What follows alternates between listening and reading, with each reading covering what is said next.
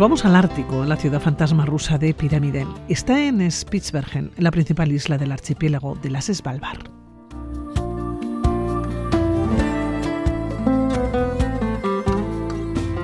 Un asentamiento minero de carbón soviético. Imagínense, es como ir a los confines de la Tierra. Xavier Bañuelos, ¿cómo estás, Seguno? Buenos días. Seguno, buena, muy bien. Oye, Xavier, creo que nos vamos a encontrar con muy poca gente o con ninguna, ¿no? Sí, con casi nadie. Sobre todo allí lo que hay son zorros árticos, algún que otro oso polar que aparece de vez en cuando, eh, millones de pájaros y seres humanos, la verdad es que contaditos con la palma de, una mano, ¿eh? O sea, sí, sí, sí, con los dedos de una mano, quiero decir, sí, sí. Oye, ¿y quién va a Pirámiden? Pues... Aparte, de, de, de Xavier Bañuelos, claro. pues eh, cuatro turistas locos que les da por ir a sitios raros, a lugares así eh, un tanto extraños, peculiares y perdidos, ¿no? En los confines de la Tierra, porque Piramiden es una ciudad fantasma, en realidad, una ciudad abandonada rusa, allí en el Ártico, en las islas Svalbard, ¿no? En el archipiélago de, de las Svalbard. Ahí está concretamente en la, en la isla grande, en la isla de Spitsbergen, eh, al final del fiordo de, de Isfjorden, en un, brazo que se llama Bilefjorden, ¿no? y frente a un glaciar que es absolutamente maravilloso, el Nordestjol.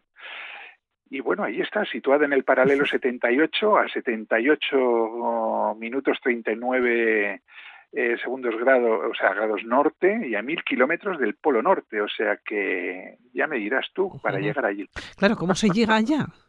No, no, es tan, no es tan complicado como parece. ¿eh? En realidad, eh, al final lo que se trata es de llegar hasta las Svalbard, que normalmente vas a llegar desde Noruega, y vuelos desde Oslo, desde Bergen. Por ejemplo, nosotros fuimos desde Bergen.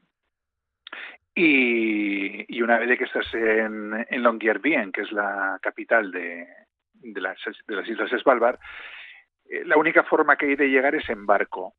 Bueno, quizás en invierno no, te iba a decir que en moto de nieve, pero no, porque está al otro lado del fiordo, entonces habría que cruzar el glaciar. No, no, no, en barco.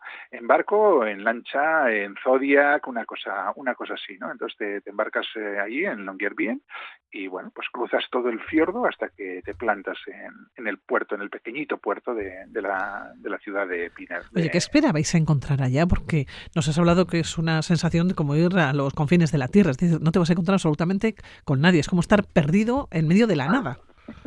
No exactamente con nadie, ¿no? Porque sí que hay tres o cuatro habitantes, más o menos permanentes, que están allí pues para cuidar lo que son los restos de aquella, de aquella ciudad, ¿no? Entonces, al final lo que te encuentras es, es una ciudad fantasma, ¿no? Que está allí perdida en el Ártico. Eh, es un paisaje inmediato, además, totalmente desolado, en medio de un entorno virgen, salvo lo que es eh, lo más cercano, que está ahora dado por las antiguas minas de carbón, pero todo lo que lo rodea es un entorno virgen de montañas, de mar, glaciares, y bueno, pues allí están ¿no? los esqueletos de las antiguas minas que yacen pues herrumbrosas, ¿no? entre el hielo y la nieve, eh, te encuentras con edificios vacíos, bien conservados, pero totalmente fríos, no solamente por estar vacíos, sino porque además es una una arquitectura clásica soviética, ¿no? parecen, eh, son como si fueran acantilados artificiales, ¿no? Porque eh, lo único vivo que ves son las aves marinas, ¿no? aves oportunistas que utilizan las ventanas para, para anidar. Y la verdad es que al final constituye pues una visión bastante surrealista, ¿no? Eh, yo diría que entre posapocalíptica y post-hitchcockiana, ¿no?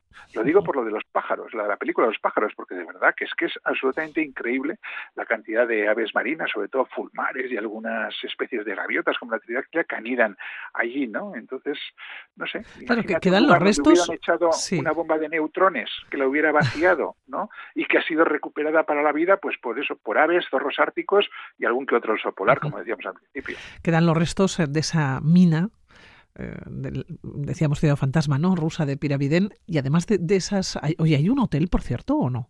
¿Hay hotel también para aquellas personas? Sí, sí, hay un hotel para, no solamente un hotel, hay un hotel y un albergue hecho con contenedores de barco eh, para aquellos que nos aventuramos a, a, llegar por allí, ¿no? Que no son, no es mucha gente, pero bueno, llega, llega turismo también. Alrededor de estas minas, ¿qué nos encontramos? ¿Qué vemos? Que que un sitio ya muy frío, estamos muy al norte, decías mil kilómetros ¿no? de lo que pueda ser el polo, el polo norte. Eh, ¿Montañas? ¿Nieve? Exactamente. Es que, eh, a ver, es un, es un paisaje muy austero, es un paisaje ártico, que desde el punto de vista, o sea, no vas a encontrar bosques, no vas a encontrar eh, prácticamente vegetación, entonces lo que tienes es una orografía totalmente endiablada, eh, con muchísimos glaciares que van penetrando en los distintos fiordos que conforman la, la, isla de, bueno, no solamente la de Spitsbergen, la de Spitsbergen y todas las demás islas que conforman el archipiélago.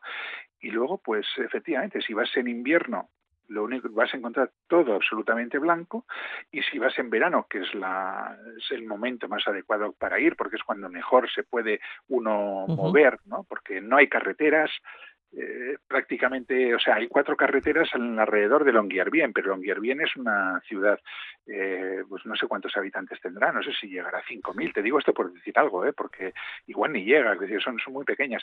Y luego todas las otras, eh, no hay más que otras dos ciudades, que son Barentsburg y, alguna otra población pequeñita que están prácticamente aisladas, ¿no? En invierno totalmente aisladas, solamente se puede llegar eso en moto de nieve y, y si se puede por la climatología, ¿no? Entonces lo que te vas a encontrar es un paisaje totalmente mm, desolado, pero virgen y desde luego para los que nos gusta la observación de fauna, pues es una gozada porque fantástico. Pero ¿Eh? oye, que autobuses ni llegarán a Pirámide. Digo porque no se porque no, se llenarán, claro. Que no, que no, que solamente puedes llegar en barco. En Zodiac, bueno, en barco, en Zodiac, vamos, por navegando por el fiordo, no, no hay otra manera. Tremendo. Oye, ¿qué, pasó en Piramiden? Porque si es una ciudad fantasma, eh, años atrás entiendo que, esta ciudad tendría, tendría movimiento, ¿no? Tendría personas, vivirían personas que probablemente estaban trabajando. ¿Qué pasó para que dejaran de vivir allá o para que se convirtiera en un pueblo que no vive nadie? Sí, porque conocer un poquito la historia de, de, la ciudad es la única forma de entender qué es lo que hace eso ahí, ¿no? Fíjate, en realidad viene de lejos, ¿eh? viene, fue fundada por los suecos en 1910 como un, un asentamiento minero. Todo el archipiélago, desde el punto de vista de los recursos naturales, eh, sobre todo recursos mineros, es bastante rico, sobre todo en carbón, ¿no? Entonces, pues bueno, ya en 1910 los suecos llegaron allí, fundaron este asentamiento minero, este asentamiento minero, y luego en 1920 se produce un tratado, el Tratado de las Svalbard, que otorga la eh, digamos que, hace que estas eh, islas pasen a control noruego. ¿no? Y en 1925 eh, los noruegos establecen su soberanía sobre el archipiélago. Pero, ¿qué es lo que ocurre? Que en 1927 los noruegos la venden a la Unión Soviética, concretamente a la compañía minera estatal Articugol. Entonces, eh, esta compañía estatal, lo que había sido este pequeño asentamiento fundado por los suecos, lo convierte en una ciudad diseñada más o menos para unas mil, dos mil personas. Nunca superó el máximo de mil, ¿eh? nunca hubo más de mil habitantes. Entonces, ¿qué es lo que quieren aquí hacer los soviéticos? Bueno, pues eh, una mezcla de ciudad obrera extrema y de utopía soviética, ¿no?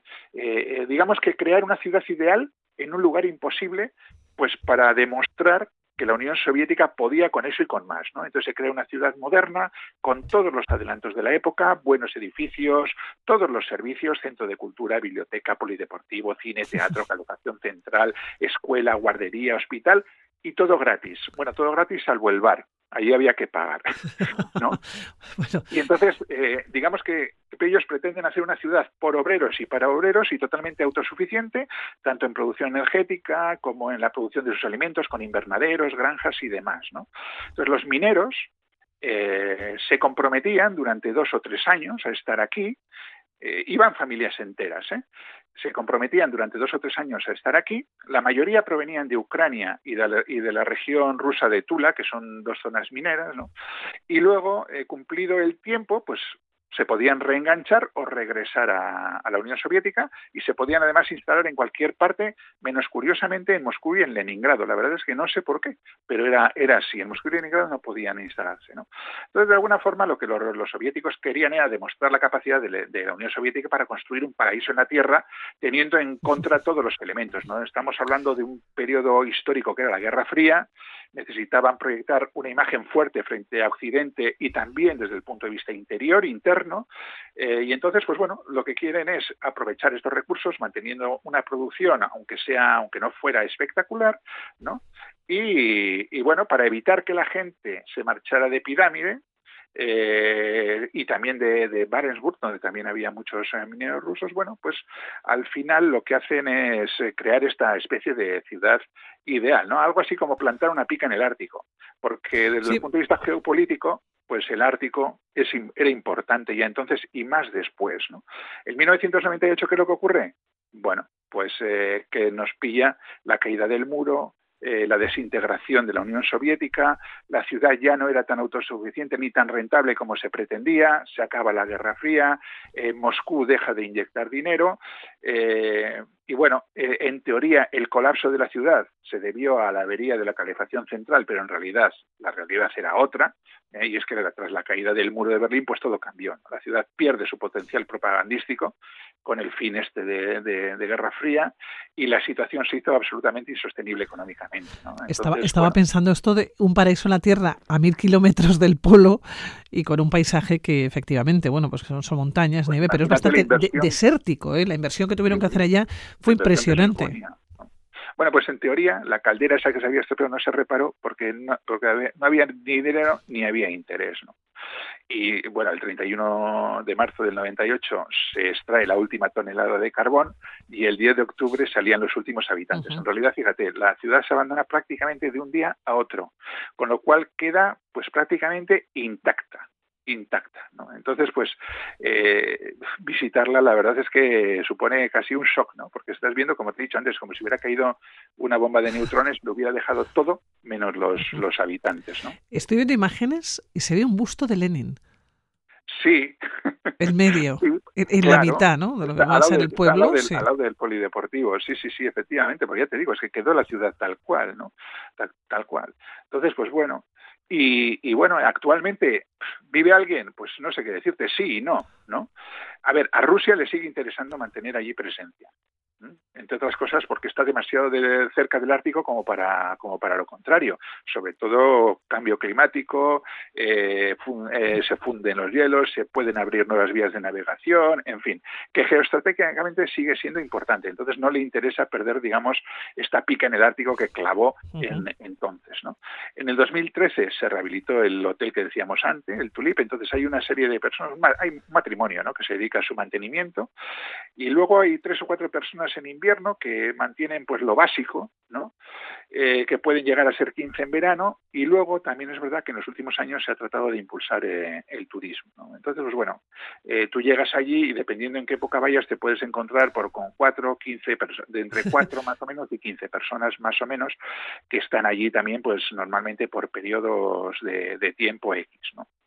Oye, ¿este pueblo fantasma sigue siendo propiedad del gobierno ruso? Eh, sí, sigue siendo propiedad de la, de la empresa Articugol, sí, sí. Articugol Trust, sí. Bueno, pues aquellas personas que tengan muchas ganas de conocer Pirámide, eh, ya saben que no es excesivamente fácil de llegar, pero que se puede conseguir y lo que se van a encontrar allá, bueno, pues eh, como si llegaran a la nada directamente, ¿no? Estar un paisaje rumbroso, así lo has denominado tú, un entorno prácticamente desolado, o no sé si desolador, pero todavía nos encontramos con restos de minas, de fábricas, esos edificios de ladrillo y, madera, el hospital, salón de actos, sí.